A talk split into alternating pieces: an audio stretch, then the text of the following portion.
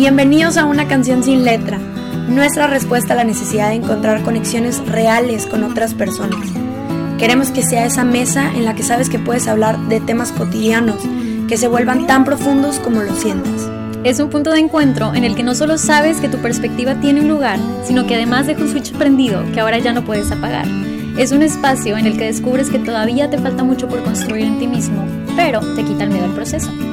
Queremos que al levantarnos de esta mesa caminemos de una forma más consciente día con día. Hay etapas en la vida en las que nos movemos al ritmo de una canción que todavía no tiene letra, pero sabemos cómo suena, cómo se baila y desde dónde se canta. Así que, mientras descubrimos la letra de esta etapa, acerca una silla, siéntate con nosotros y conectemos.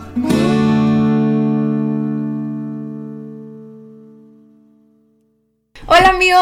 Hola. ¿Cómo están? Yo soy Ani Yo soy Becky. y estamos aquí de regreso. Hoy tenemos un track súper divertido que nos emociona mucho hacer y vamos a ir directo al grano. Un poquito diferente. Un poquito diferente, sí. Este, decidimos hacer un pseudo experimento social eh, de observación con el objetivo de intentar leer un grupo específico de nuestra sociedad. Y por grupo, llámese como una... eh, um, Comunidad, ambiente, exacto, una comunidad atmósfera. que comparten a lo mejor una cultura o un comportamiento específico. Sin como llamarlo como subcultura o, o subgrupo, más bien es nada más una comunidad que comparte a lo mejor un interés. ¿no? Y más allá de eso, queríamos cuestionar nuestras reacciones porque este experimento iba a conllevar pararnos en un en un en estas comunidades que fueran quizás no tan familiares para nosotras para poder cuestionar nuestras reacciones y pensamientos sobre la experiencia. Ujú. Usamos una metodología de observación en la que nos llevamos una libretita así en modo inspector ardilla Dividida en tres. Ajá, está dividida en tres secciones, por la mitad y eh, de la parte de abajo, y una de las secciones era para describir únicamente lo que podemos, Ver. eh, ajá, o recibir con nuestros sentidos, oír o ver o tocar, o sea, como, no sé, la distribución del espacio físico, el número de personas, tratar de hacer lo más objetivo posible esa sección. Y en otro espacio teníamos percepciones, es decir, todos los juicios que hacemos de esas descripciones. Ya si yo pienso que la gente está feliz, no es lo mismo que decir que está sonriendo. En descripción iría que está sonriendo, en percepción iría que yo creo que está feliz o que está disfrutando o lo que sea. Sí. Y en reflexión pusimos eh, dudas que surgieron para nosotras, inquietudes, hallazgos que detectamos a partir de hacer el ejercicio. Sí, antes de eh, elegir a dónde íbamos a ir, porque por cierto todo esto fue un sorteo, decidimos que así fuera, ¿no? Ajá. Que en un papelito dijimos, bueno, vamos a poner estas opciones de lugar donde nos sintamos fuera de nuestra zona. O sea, que veamos distantes a nosotras por, no necesariamente como decía ni porque sean una subcultura, sino por el espacio, por la atmósfera en la que nos podríamos encontrar, ¿no? Porque no lo frecuentamos. Exactamente, simplemente porque no lo frecuentamos. Eh, y entonces hicimos un listado, hicimos papelitos y en el listado eh, pues pusimos varios, varios lugares, lugares que van desde pole dancing class, desde misas en eh, Otras otra- religiones. otras religiones. eh, Ani y yo no somos, nunca hemos sido muy antreras, entonces dijimos, bueno, pues puede ser experimentar esta, esta, eh, este ambiente de antro, ¿no? Entonces esas fueron algunas de las opciones. Las rifamos y Ani, La que me tocó a mí fue ir a un, este, como a un club, a una casa de comedia. Yo fui acompañada de mi, de mi prometido, mitad prometido, mitad esposo. Te mando un beso, amor. Shout out a Dani. saludos Ani. y por otra parte, eh, yo saqué mi papelito y me tocó ir a, a visitar una expo. Eh, y no cualquier expo, me tocó una expo tu boda. Entonces, eh, pues para mí es completamente ajeno eh, la expo tu boda porque no estoy ni cerca de vivir una experiencia como esas. Y entonces, pues al principio era jijiji, jajaja, y ahorita les vamos a platicar cómo, cómo nos fue a las dos con las experiencias, con el experimento. algo que nos inspiró a hacer este ejercicio, bueno, es que yo he sido maestra de sociología, estos ejercicios se los ponía a mis alumnos para que pues eh, se salieran un poquito de su zona de confort, desarrollaran este como ojo eh, sociológico de buscar el por qué, por qué hacemos las cosas que hacemos. Pero otra de las cosas que inspiró fue un TED Talk que se llama Viviendo mi vida bíblica durante un año, o mi año viviendo bíblicamente, mejor dicho. Y este es un periodista, que es un columnista que escribe para un periódico en Nueva York, que hace estudios eh, sociales, experimentos sociales súper extraños y cómicos y interesantes. Y precisamente hizo durante, se estuvo preparando leyendo todas las reglas que hay en la Biblia, en diferentes Biblias, para apuntarlas todas y vivir al pie de la letra como viene en la Biblia. Es un tipo agnóstico, entonces su perspectiva la verdad es que es muy interesante porque al final cuenta sus hallazgos, a, pesar de que cuenta todo lo como gracioso, hilarante que pudo haber pasado, al final tiene unos hallazgos muy interesantes que, que moldean su perspectiva sobre eh, los rituales de adoración, sobre sentir gratitud, que me parecieron muy padres y valiosos de compartir. Les recomiendo cañón el TED Talk, los vamos a poner en las notas de, del track. Y nos inspiró como a esto, ¿no? A, observar cuidadosamente rincones de, nuestra, de nuestro mismo entorno que están cerquita de nosotros, que pasan desapercibidos para nosotros porque estamos pues demasiado enrolados en nuestro día a día. En nuestro día a día y en nuestras actividades inmediatas, ¿no? Como dato para nosotras importante, pues es la, la definición de cultura. Está la más popular en sociología es la de Edward, Edward Taylor, que es la que conocemos sobre costumbres, tradiciones, formas de vestir, lenguaje que comparte un grupo específico, que aplica también incluso para estos como comunidades más pequeñas también comparten una cultura y es lo que queremos observar. Entonces, vamos a platicarlas. Vamos a empezar. Oigan, bueno, pues yo les voy a empezar a platicar mi experiencia de eh, la Expo Tu Boda. y la verdad, ay, güey, eh, voy a tratar de ser lo más, eh, pues voy a tratar de ser lo más objetiva posible, al menos en la parte de la descripción física. Desde que iba, la verdad es que a mí me tocó ir un domingo porque me puse a buscar, bueno, dónde hay expos Ah, alto, a este, ver, alto. Ninguna de las dos hemos compartido. Sí, las... que observamos. O sea, nuestros hallazgos van a ser aquí. Escuchados por primera vez. Exactamente. Bueno, y también cabe mencionar, como Annie está eh, próxima a vivir esta experiencia en su vida, eh, sí le había dicho a Ani, oye Ani, mira, va a haber, eh, bueno, más bien, Ani fue la que me dijo, mira, va a haber esta, esta expo en domingo. me dice, oye, de hecho yo sí quiero ir. Y le dije, ay, Ani, no, qué vergüenza. Le digo, aparte no, no me quiero sesgar, estaría súper padre que lo hagamos, pero que lo hagamos solas, o sea, al menos apartadas una de la otra para no meternos estas perspectivas, ¿no? Creo, y ahorita te lo digo, creo que en la mañana me resistí a ir, como que no tenía, y lo confieso, pues claro, no tenía un interés en ir así como de, ay, me, me llama mucho la atención ir fuera de que iba a hacer este experimento, ¿verdad? Pero por alguna razón el hecho de llegar sola a un lugar donde yo sabía que iba a haber más personas y que pues por lo general yo creía que ibas acompañada de tu pareja o de tu familia, pues lo hacía un poquito más intimidante, ¿no? Entonces llego al espacio y desde que llegué pude observar que eh, el lugar se veía muy bien arreglado, al menos eh, físicamente, aparentaba como mucho lujo, había espejos por todas partes, lámparas así como, como si tuvieran diamantes. Este, desde que llegué, las personas me hablaban de usted. Y pues normalmente a mí no me pasa.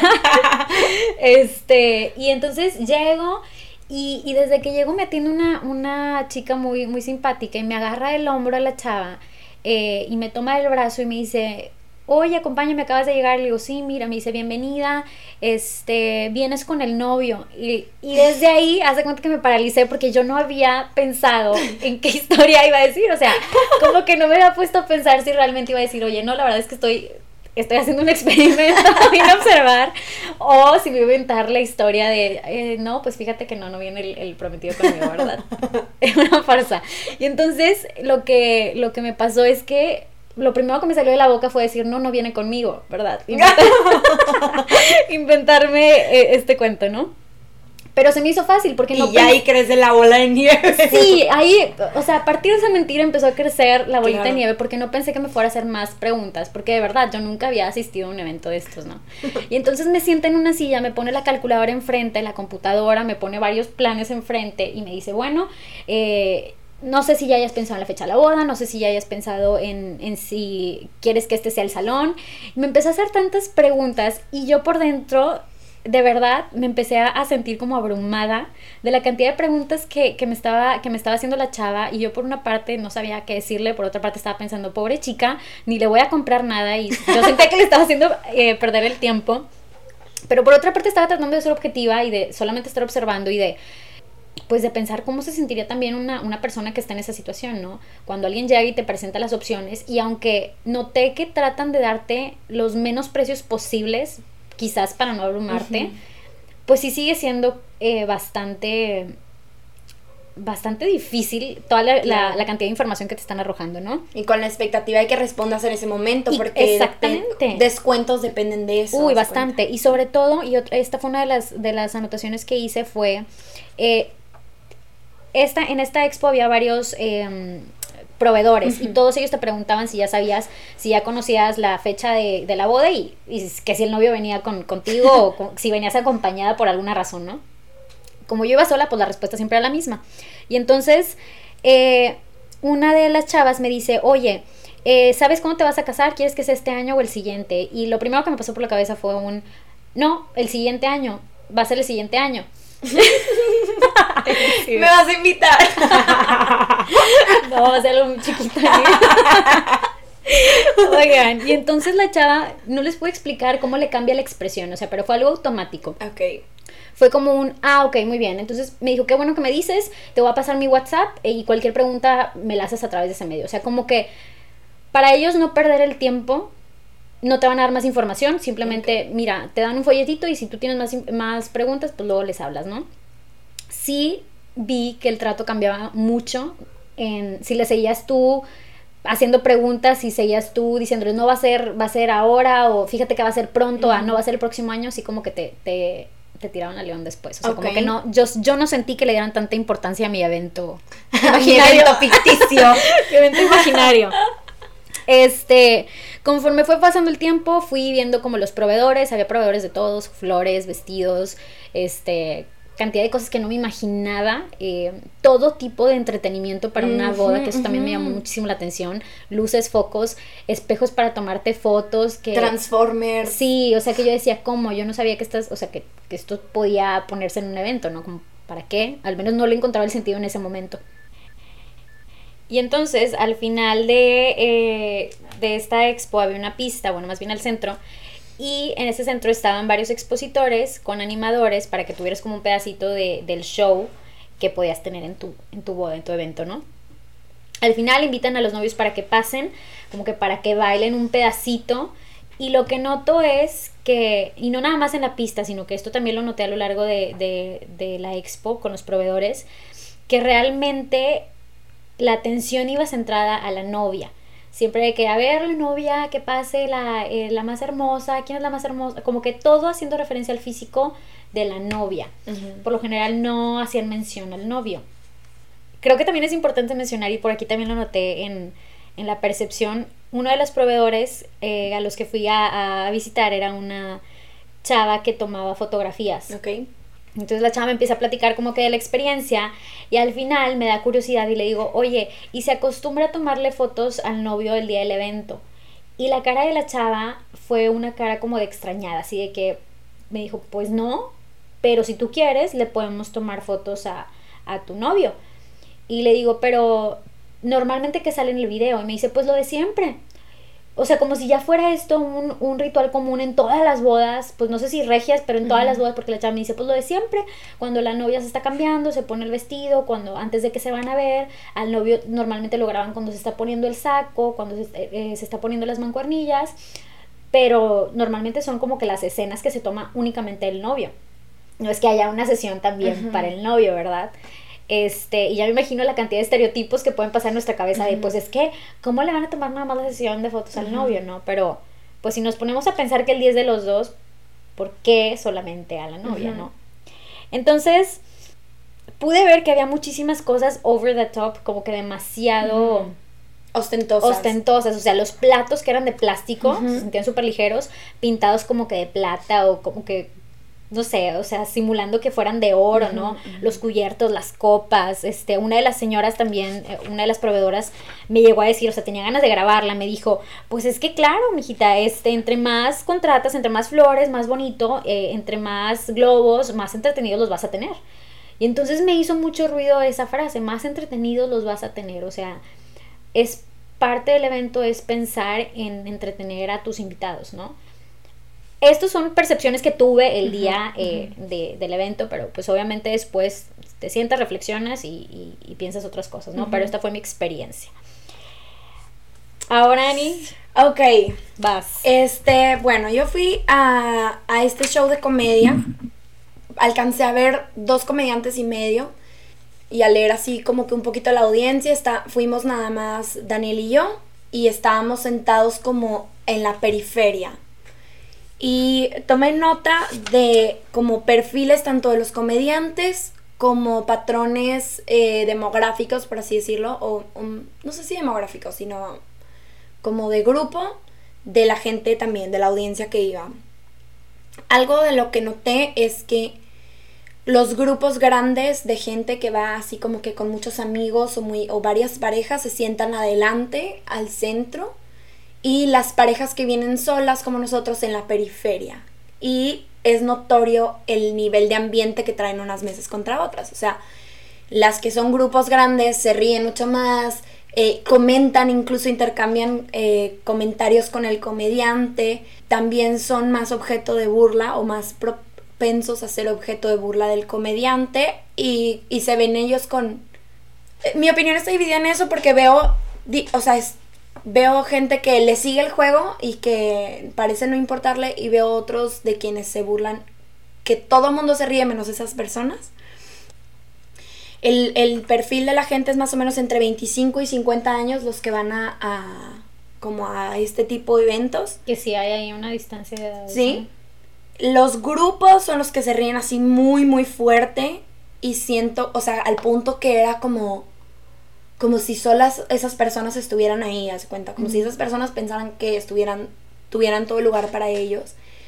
Al, me hizo pensar como que la colectividad nos valida y, me permite hacer cosas que yo solo o en pareja no haría. Bueno, así lo sentí yo. No identifico ningún, y eso me hace feliz, no identifico ningún patrón de clase social. O sea, veo como me es completamente uniforme, haz de cuenta, por así decirlo, o, ilegible. De los perfiles de los comediantes, veo dos con un patrón, con un acento norteño. Este, ¿Simulado o natural? Em, creo que natural exagerado. O sea, como teatral. O sea, así hablo, pero está... Para que te sientes identificado. Sí, está como exponencial, exponenciada así en el, en el escenario. Porque son también de cierta forma performers. Sí, claro. O sea, están ejecutando una rutina, ¿no?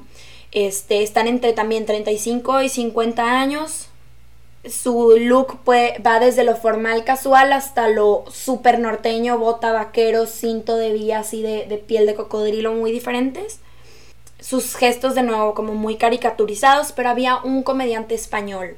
Su rutina es muy distinta a cualquier tipo de comediante que haya visto yo en tanto en un espacio así como en línea, porque su rutina él mismo lo dice y me llama la atención. Mi tipo de humor no es burlarme de ustedes. Yo no vengo a hacer eso.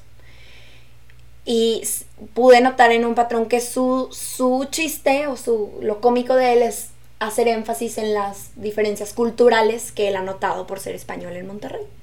Y, se, gana el, se gana el cariño de la gente porque su humor es eh, peyorativo para su cultura y enaltece nuestra cultura. Entonces inmediatamente la gente como que lo arropa. De que este es de los nuestros, porque no, hombre, yo soy gallego y estamos bien mensos y ustedes nos enseñan y, y cómo como su curva de aprendizaje para ser regio, haz de cuenta. Mm, eh, porque se casó con una mexicana. Patrones de conducta que veo en general, pues un ambiente de mucha alegría, hay respuestas audibles de la gente hacia, hacia los comediantes, hay de repente gritos o acusaciones, o sea, como que tú y tu mamá, así, o sea, como que se responden y bromas directas, como que es un espacio bien relajado. Temas que se trataron, los, o los que predominan son, el, el que más predomina es batalla de sexos hay un lenguaje de muchas maldiciones, es como el recurso de muchos. Roles en el matrimonio o mostrar el matrimonio como una prisión, ¿no se cuenta? Como con características negativas. En el caso del español, como humor que, que, es despectivo consigo mismo, que hace que todos se rían porque significa que entonces todos somos mejor que tú y por su personalidad o por su nacionalidad o por su creo que por las dos o sea, como el estilo de... Hay muchos comediantes y, como Ellen que para que tu invitado te sientas mejor, yo me burlo de mí mismo. y muestra seguridad, porque pues realmente no se siente inseguro de las cosas que se, que se está riendo de sí mismo. Muchos hacen eh, chistes de nostalgia cultural de nuestra infancia, de cómo eran las mamás antes, cómo eran nuestros juegos antes. La especificidad me di cuenta que da mucha risa. El folclore, la cultura local, cositas como, ay, que María Julia la fuente y que como, y que eso tiene mucho pegue y la gente responde con risas más fuertes. Diferencias generacionales, hablan de corrupción política, en general de cotidianidad, para mostrar que tú y yo, tú yo comediante y tu audiencia somos iguales y estamos viviendo el mismo día a día.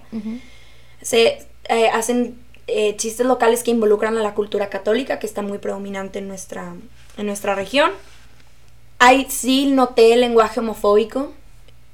¿En el eh, show o en el show, las personas? En el show. O sea, como. Ay, ni lo quiero decir porque son maldiciones y no quiero que alguien que esté escuchando diga, oh, quiero censurarlo, pero pues estas maldiciones que usamos para referirnos a personas homosexuales como insulto, ¿no? Este, y en general, algo que vi mucho, en, así, un común denominador en los tres es que validan la masculinidad limitada con, o sea, de que, justifican que el hombre tiene atención selectiva, que tiene torpeza, que es ingenuo, que es inepto.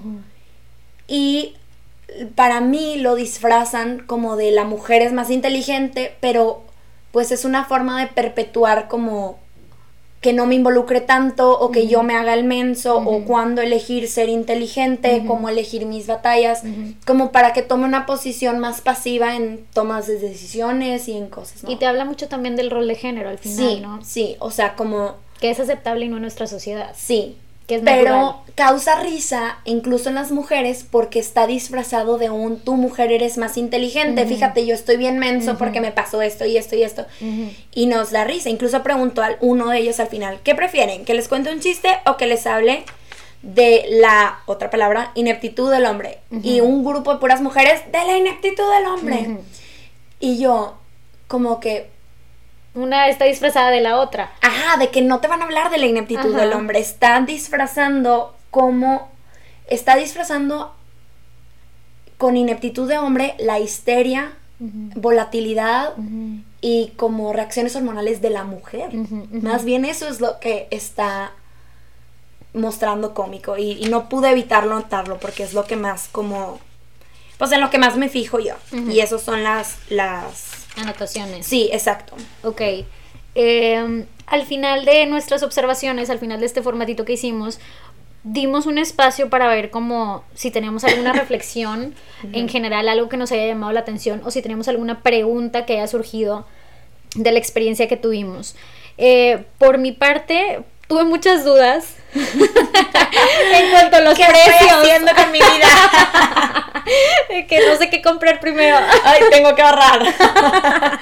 no, pero tuve muchas preguntas em, con respecto al rol de género. Ok.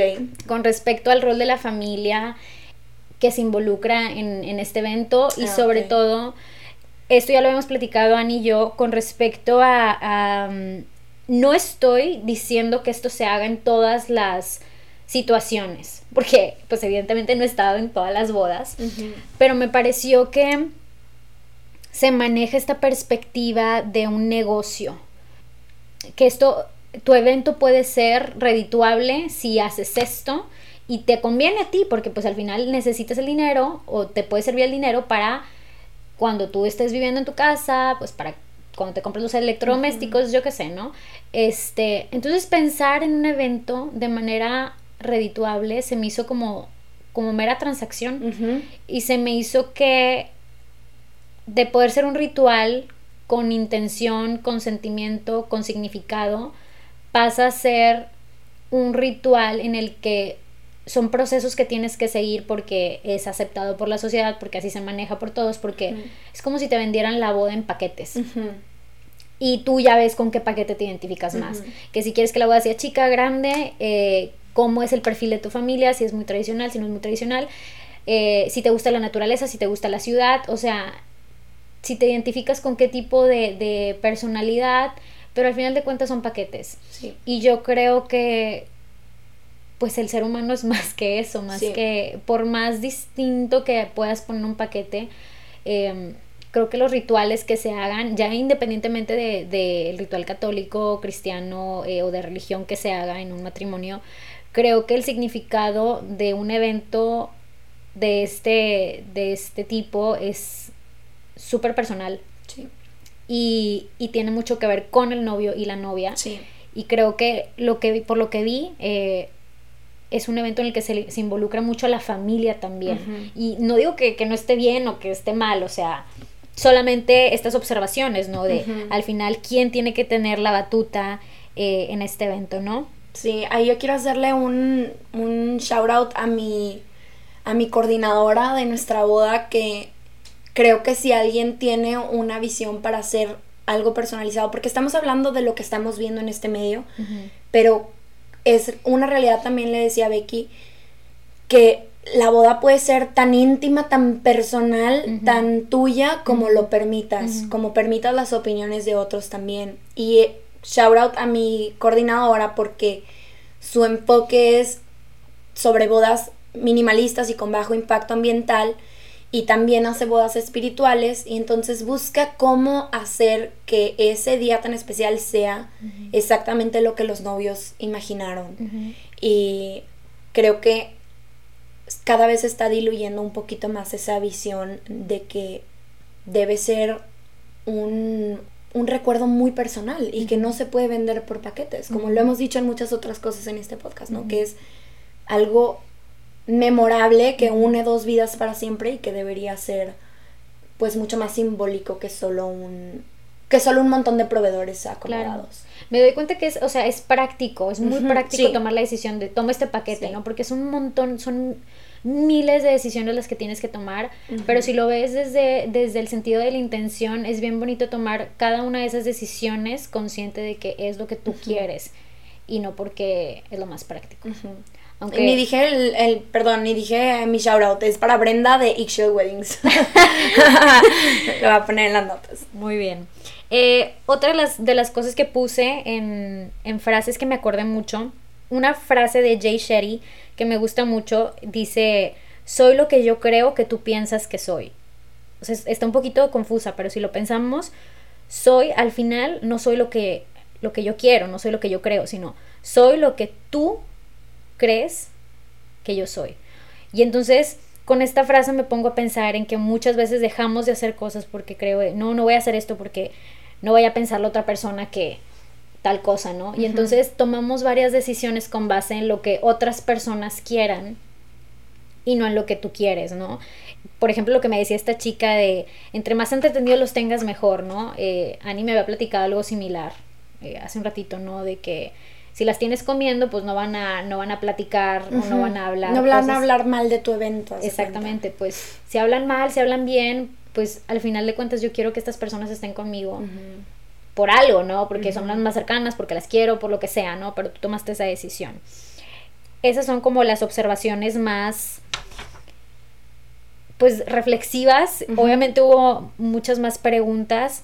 Quiero hacer también un disclaimer porque evidentemente pues yo no, no, no he tomado esa decisión y no me he visto envuelta en todavía en este capítulo de mi vida sí he acompañado a varias de mis amigas que han pasado por, por, este, por esta etapa y la verdad es que se los aplaudo porque cuando nos platican o cuando me han llegado a platicar el montón de decisiones que tienen que tomar y cuando me han platicado que ellas quieren acercar muchísimo más al novio en, estas, eh, en estos procesos, se me hace algo súper bonito. Entonces, lejos de, que, de ver esto como un como sí, como lleno de prejuicios, quiero que se entienda como una observación sí que hice de los eventos, ¿no? Y traté de ser como lo más externa posible, pero pues obviamente terminas dejándote llevar por las experiencias que has tenido ya, porque has acompañado amigos, etcétera. Sí, de nuevo, como dijimos al principio, el propósito de esto es entender por qué hacemos las cosas como las hacemos, por qué actuamos como actuamos. Y si eso nos puede, si esa reflexión nos puede ayudar a, a cambiar patrones de conducta que no nos gustan de nosotros mismos, pues fregón. Porque también ahorita reflexionando pienso, alguna vez yo he salido hablando mal de alguna boda y probablemente lo he hecho. Probablemente he salido inconforme de que, ay, no, qué, qué lata esta espera que tuvimos que hacer o lo que sea. Y dices, ¿por qué estoy alimentando esta cultura de, de, que llenen mis expectativas? Si más bien es, debería ser un honor que yo esté considerado para acompañarlos, ¿no? Entonces, al menos a mí esta reflexión sí me ayuda para que la próxima vez que me sienta tentada a hacer un comentario despectivo de alguna experiencia, pues lo piense dos veces, ¿no? Como que cuál es el propósito de, de cuál es el propósito por qué estoy aquí, realmente por qué quiero acompañar a estas personas en este día, ¿no? Claro. Este, mis hallazgos, pues lo primero es que es muy respetable este trabajo para los comediantes, creo que muchos de ellos han dicho que el público de la comedia es de los más difíciles. Sí. Porque es muy exigente. Es, vengo a, que me hagas reír. Entonces, pues desde ahí la lleva de perder el, el comediante. Así que primero que nada, quiero reconocer el, el, la valentía de pararse en un escenario con el público más difícil. Creo que nos tocó una, una audiencia particularmente eh, relajada, que estaba dispuesta a reírse y a disfrutar y estaba muy, muy alegre pero no le quita mérito a, ese trabajo. Pero sí tengo que no, o sea, señalar que algún un área de oportunidad en esta industria es pues la inclusión en nuestro lenguaje, ¿verdad? Como que el único signo de inclusión que noté en uno de los comediantes fue que dijo algo así como si trabajas, o bueno, no sé si estudias o trabajas. O sea, como que ahí sí vi que hubo una conciencia de no sé qué tipo de gente está aquí, así que voy a hacer la precisión. Pero fuera de eso no, no, no vi ninguna otra y creo que ahí hay una oportunidad muy padre. La gente valora la simpatía y el mérito de narrativa. Noté que se reían más con aquel, con aquel comediante que mantenía un hilo conductual en su historia que el que saltaba de un chiste a otro que de forma aislada. O sea, la gente sí valora eso también como parte de la, de la artesanía de, preparar una rutina. Dan, da, tenía un efecto más notorio en las risas si retomaban un chiste que habían dicho 40 minutos antes y ahora estaba casualmente metido en otro, que sí solamente eran chistes aislados. Entonces creo que también lo, lo, lo pude apreciar como una forma de arte, que la gente sí es crítica en ese sentido.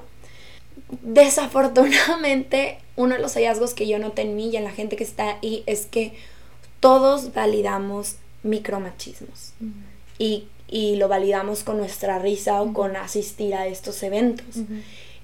No me hizo sentir a eso de mí, porque sí me reía de algunas cosas y después agitaba la cabeza de que, ay, no, porque me reí de esto, porque no, pues no es el tipo de conversaciones que me gustaría que mis alumnos tuvieran en un, en un pasillo, no es el tipo de conversaciones que me gustaría que tuvieran con respecto a, a mis amigas, de mis amigas o de, de mi mamá o de gente que quiero o que yo me dijera Exactamente. ese, ese discurso a mí misma. Sí, ni tampoco quisiera que mi, que mi, que mi pareja se, expresara así de nuestro matrimonio.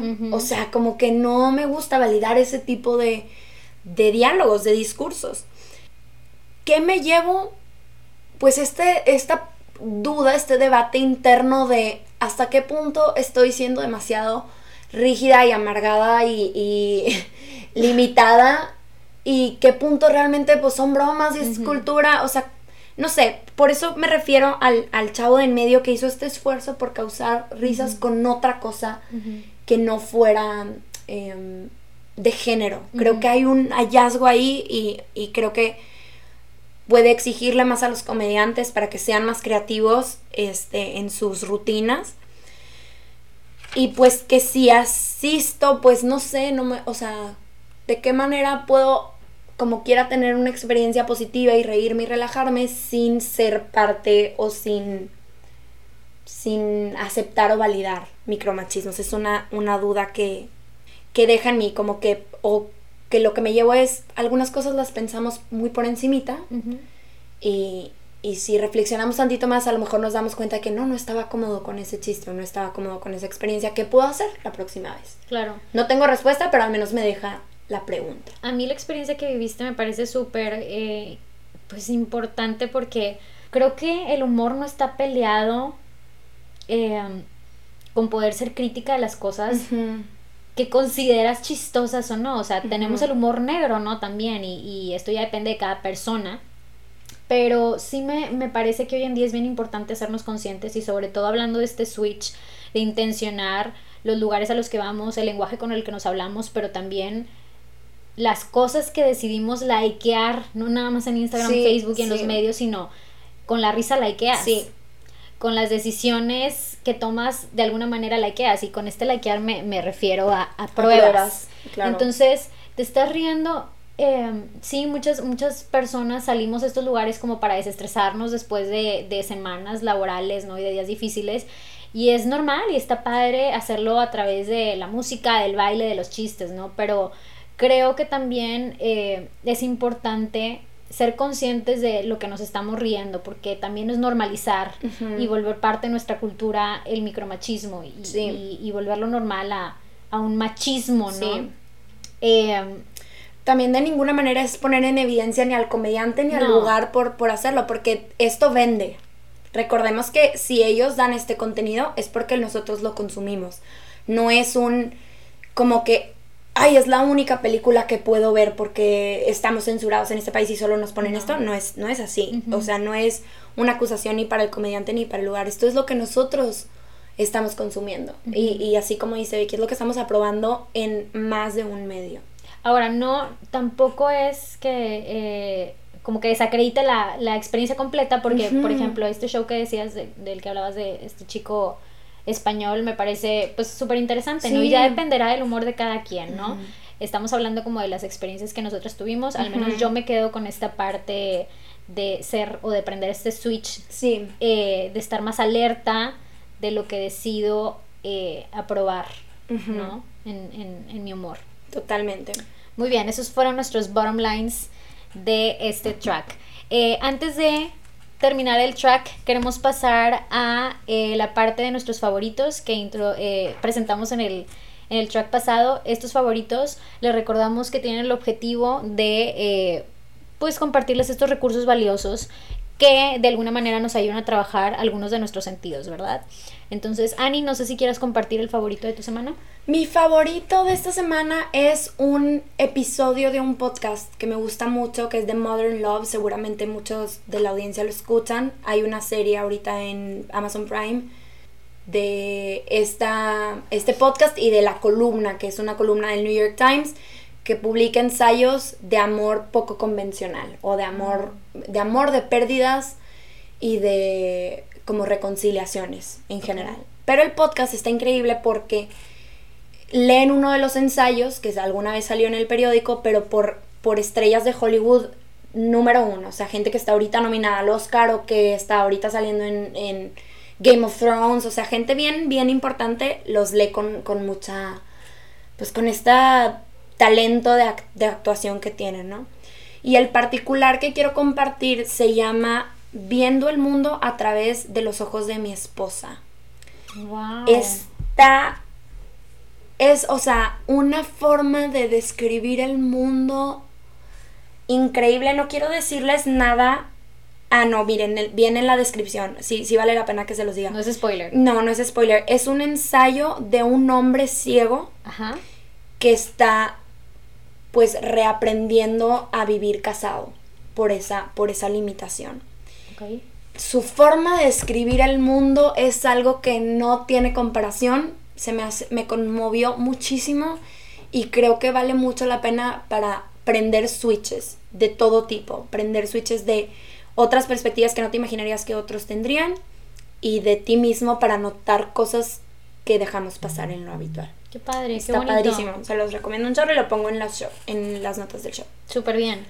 Oigan, pues yo les voy a platicar de un juego de mesa que tiene una cuenta en Instagram que se llama eh, We're Not Really Strangers. En realidad no somos extraños. Ah, qué padre. Sí, esta cuenta me gusta mucho y por lo general, bueno, no por lo general, de repente comparto eh, publicaciones que hacen.